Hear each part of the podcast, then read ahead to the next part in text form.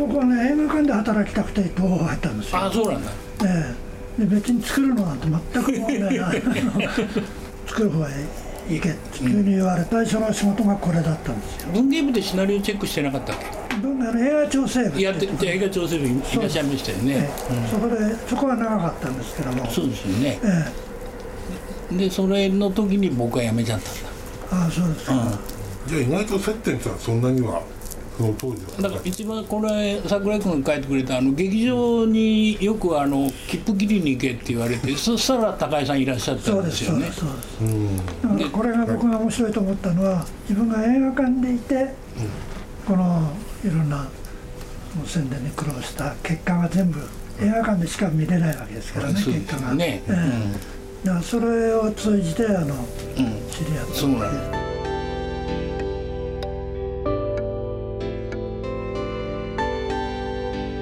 鈴木敏夫のジブリ汗まみれ。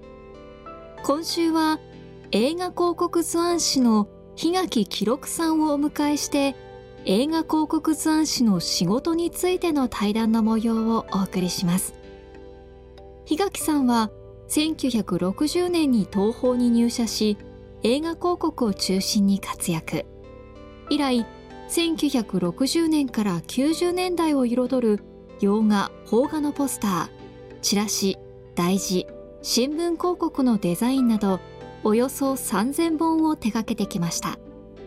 この対談の模様はスタジオジブリ熱風5月号に掲載されています。出演は他に東宝株式会社相談役の高井秀幸さんそして鈴木さんです。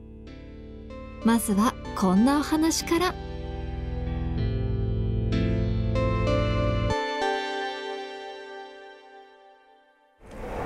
れですね僕は本当にあのこの本見るまで分からなかったんですけどねちょっと話分かりますけどカリオストロ 作っていただいた。宮崎さんが東映動画にいらっしゃった時に京橋の今あのフィルムセンターあった時に大映があったんですよね。はい。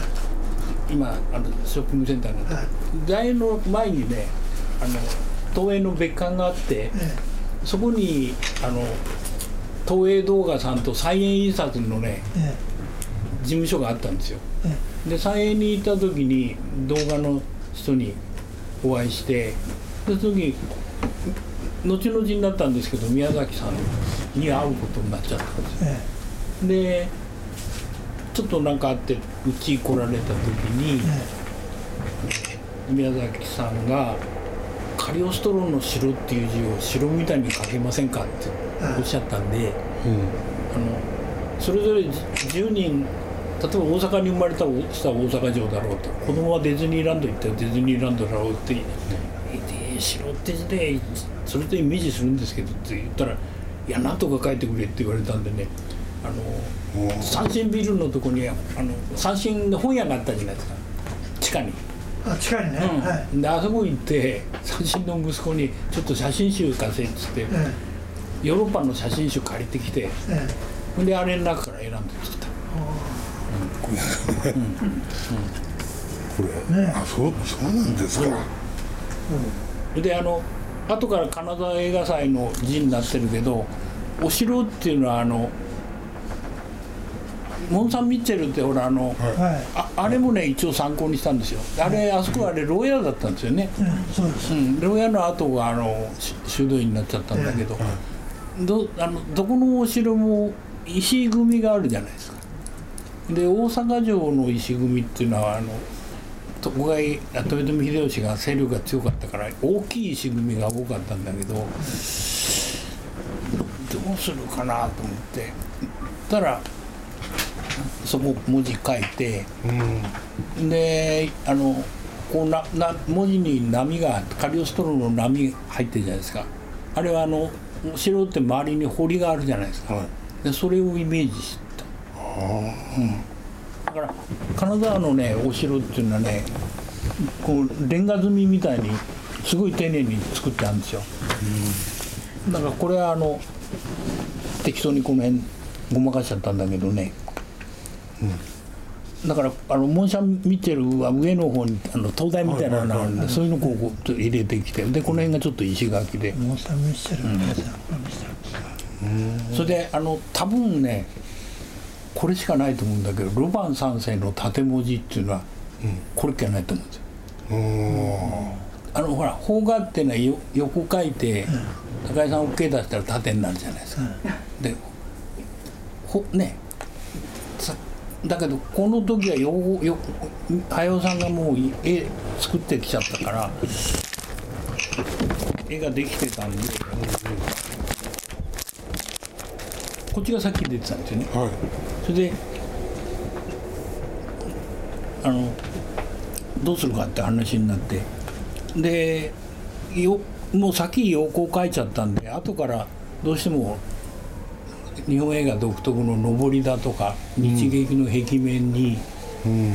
こう垂れ幕作る時に縦文字ないとまずいんで新聞国も細いから。だから多分あのモンキーバージさんにも縦の文字作ってないんじゃないか。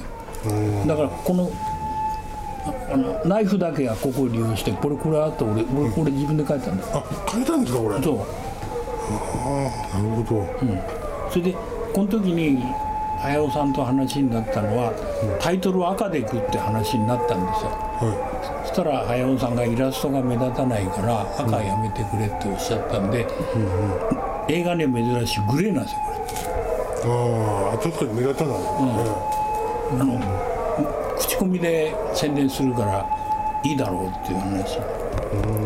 でこれは上映前になって書き直したのかな。あのこれ多分東京ムービーかなんか使われて書いたんじゃないかっていうような記憶があるけどね。今みたいにあの組織がない時代だっただから最初こっちなんですよ。だから映画のポスでしかもここほらちょっと ATG みたいに凝った組になってるでしょ。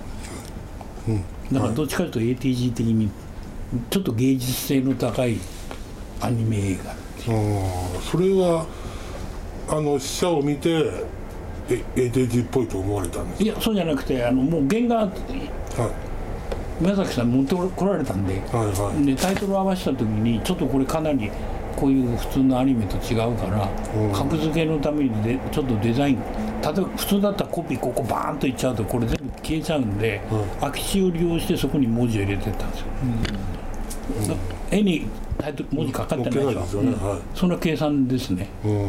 あの ATG のポ仕事っていうのは空間を利用するじゃないですか、はい。例えばこういうはい。はい。文字組みすごい凝りますからね、はい。考え方はせっかく描かれたイラストをうん文字で殺しちゃうと失礼だから。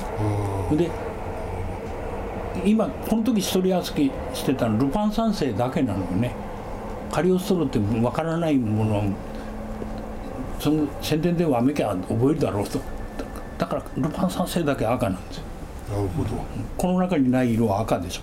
はい。あとは他の色はありますけど真っ赤はないんで、でこれ ATG 的にこう組んだんですね。だからちょっとこれかなり凝った、劇場のねうん、これまあ B 級劇場ばっかりあってまだそうそう。小屋がね。そうですね。これはねええ B 級ばっかりはない。渋谷文化。なんでこんなことだったんですかね。やっまあ。ぱアニメだからなんですかね。まあそれもあったでしょうしまだ宮崎さんの名前が、うん。そえう一人歩きしてない時代だからオリねジナルのアニメを劇場でやるっていうのがまだこの頃なかったんだよな、うん。ええでもなんか死者を見ればねこれはいけるってみんな思うはずだと思うんですだから今ほどアニメブームじゃなかったんで、まあでももちろん。ねあの宣伝は随分苦労したと思うよこれは。戸谷さんがあの自分とこの身内なのにあんまりあのいい扱いをずっとしてなかった。だからもうぜひお願いしますいやだからぼ僕もあの東映動画にいらっしゃるの知ってて、まあ、来られたんで別に聞くこともないけど「あ東宝でお世話になります」って「あそうですね」みたいな。あと健さんも同じようなことだけどね、うん、だけどまああのいい仕事される人はそれでいいんじゃないかなと思ったし、これはあのとにかくタイトルの色よりかロマン三世でこのせっかくいいイラスト殺したらまずいと思ってレイアウトしたの。これ文字は、うん、で後からこっち来られたんではいでこっちの方がねあの子供から大人まで行くじゃないですか。まあ有名ですよね。ってことになっちゃいましたけどね、うん、あでも ATG とおっしゃられてあなんかわかるよ、文字組みね殺したくなかったんで。あの宮崎と監督として話されたわけじゃないですか。そうです。うん。そういうのは他の映画でもあるんですか？普通さ制作に行く時は例えばその昔「暗黒街の顔役」っていう映画があってポスで鶴田さんが東映からうち来てるっていうんで、やる、うん、佐藤誠と三船と鶴田さんが銃撃戦やってるとこポスター作りたいっていう話になっちゃったの宣伝会議で。岡本喜八さんねキャさんで。でそこに電話したらあの早瀬が昼間来いっていうのよよ夜の銃撃戦なのにシナリオで。そしたらあの撮影所に変電所があったんでしょあります。あそこでね鶴田さんとね三船さんとね佐藤誠が銃構えてるのよそしてキャメラにねフィルターかけて夜にしちゃった。の で「ロクさんこれポスターになる」って言ってんだ。そしたらねあの岡本喜八さん偉かったのはね「影出ちゃいかんよ」って言って。ね昼間の影って長いじゃないですか。太陽があるから夜は月があるから太陽が短いから影を入れないでポスター作れっていう。だからアップにはなったけど影入ってない。そういうのあったんですよ。ああそう。うん、っていうのはあの高井さんもご存知だと思うけどあの例えば黒沢さんの写真だと、シナリオに番号がついて、例えば3 4月の末に宣伝会議をやるからっつって、宣伝部員に全部あの何が行くんですよシナリオが。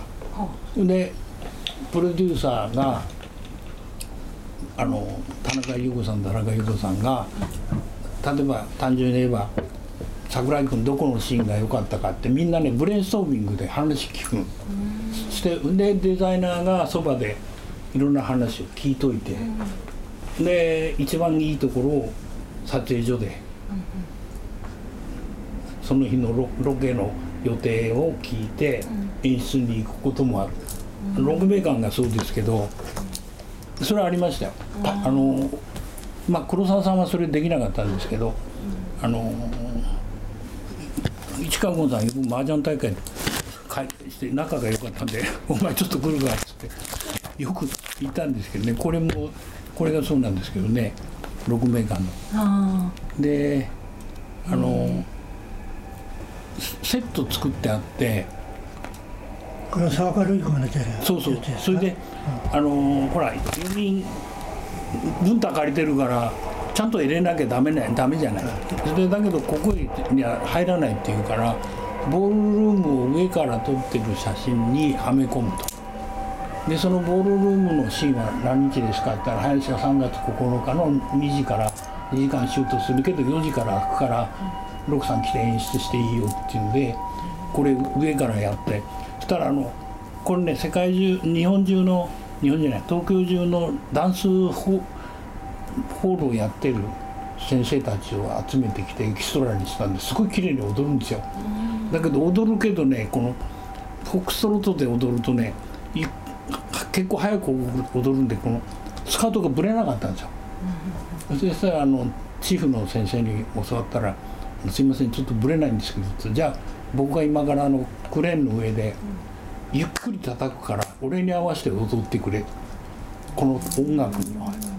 そこうブレたのを上からスチール取ったんですこれ。でそれ後からこれはめ込んだ。あなるほど。だからブレが。うん、そしたらコンさんがね「ロロクさんなんでそのアイデアを思いついた?」って言うから「戦争と平和」って映画あったじゃないですか、あの時オードリー・ヘップバーンがメルファーラーを結べるのがねダンスパーティーなんですよ、で音振りみたいなキャメラが、ね、上から来た。バーン。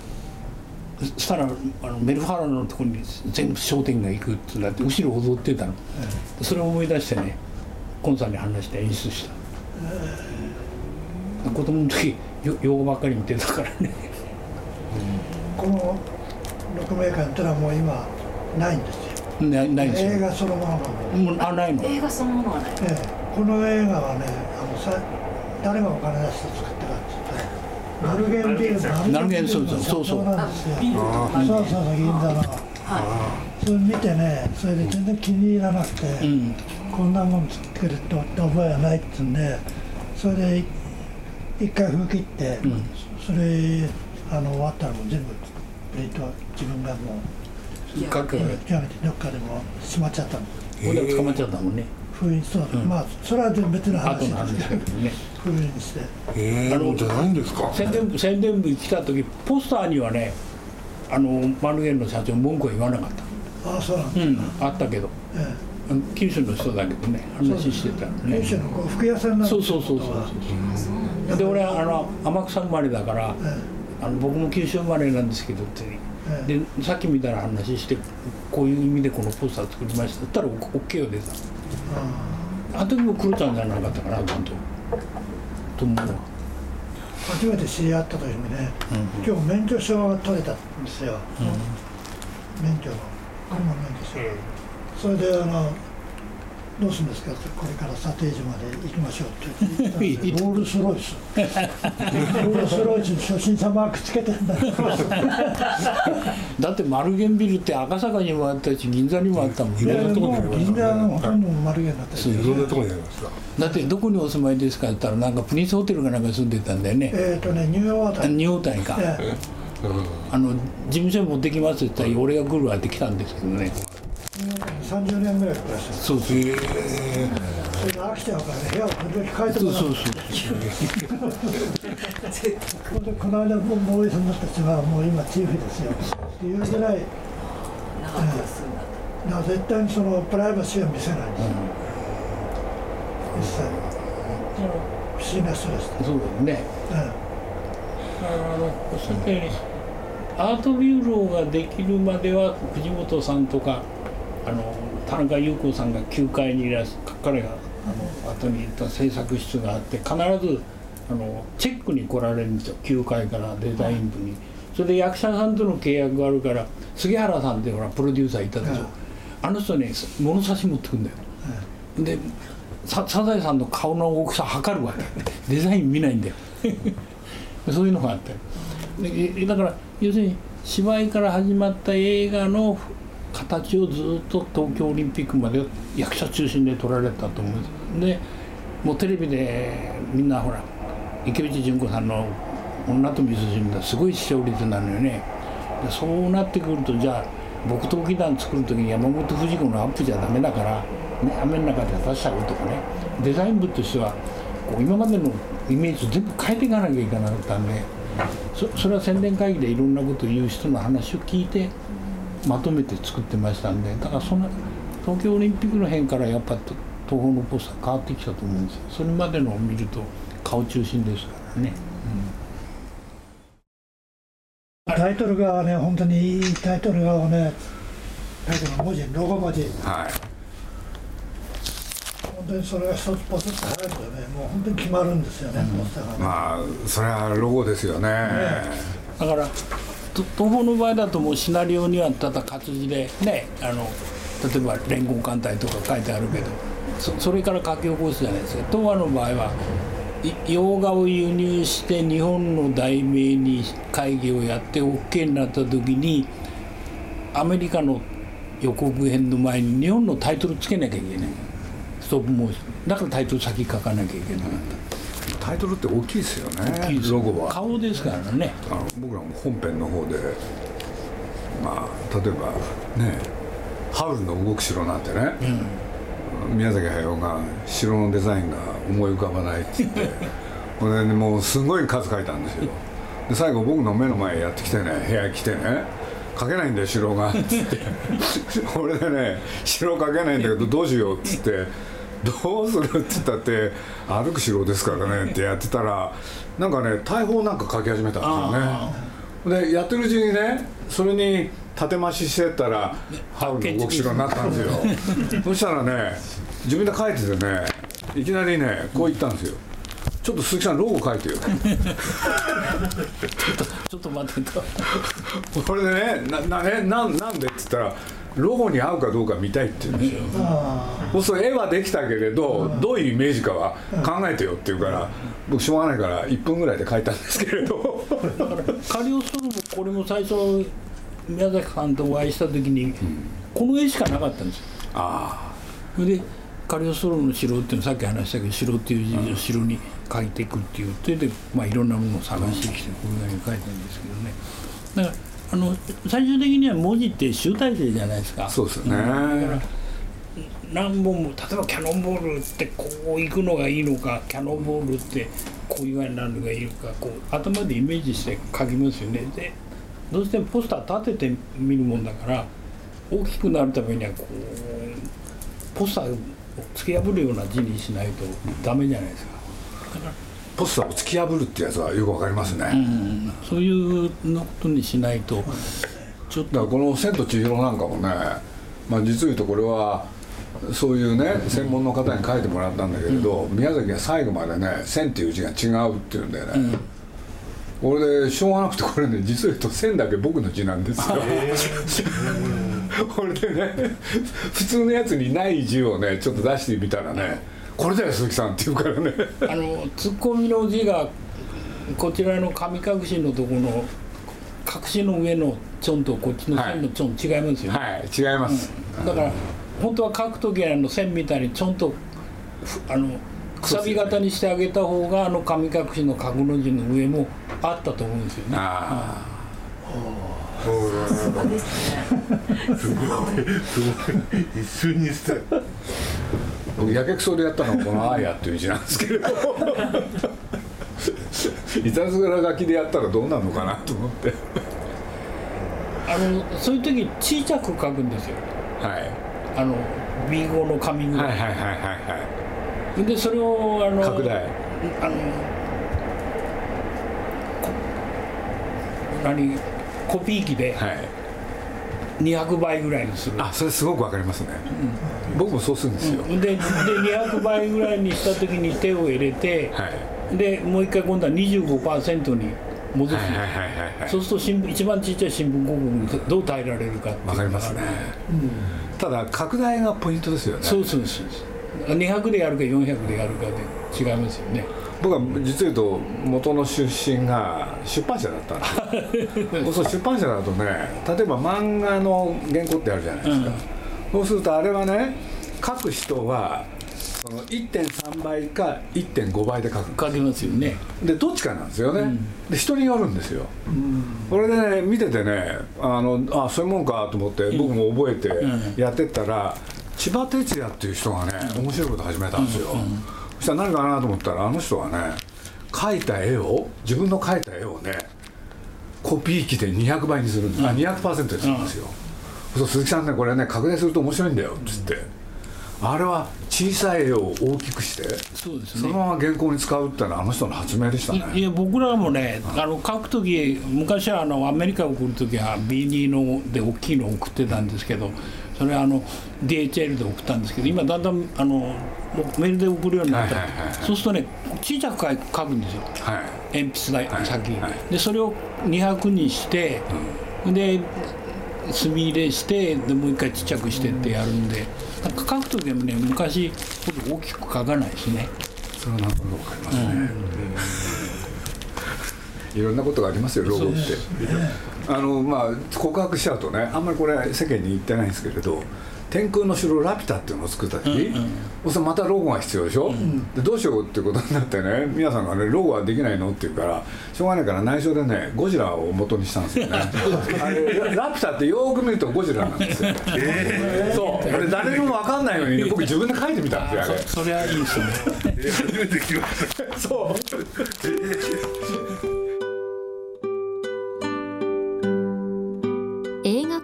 広告図案師の檜垣記録さんのお話いかがだったでしょうか？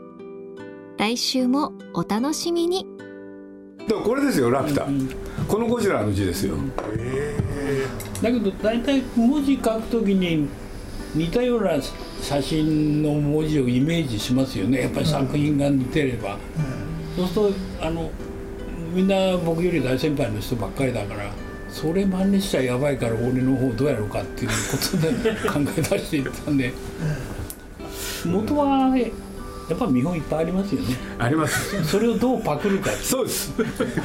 悪い言葉頭の中でどっかにね残ってるんですよ。それを引っ張り出すんですよ。だから逆にあの鈴木さんようにねお客さんも映画ファンがまず見るわけだからあこういうもんだなってイメージの中にはロゴでわかりますよねだから大事が大事って言うんですけど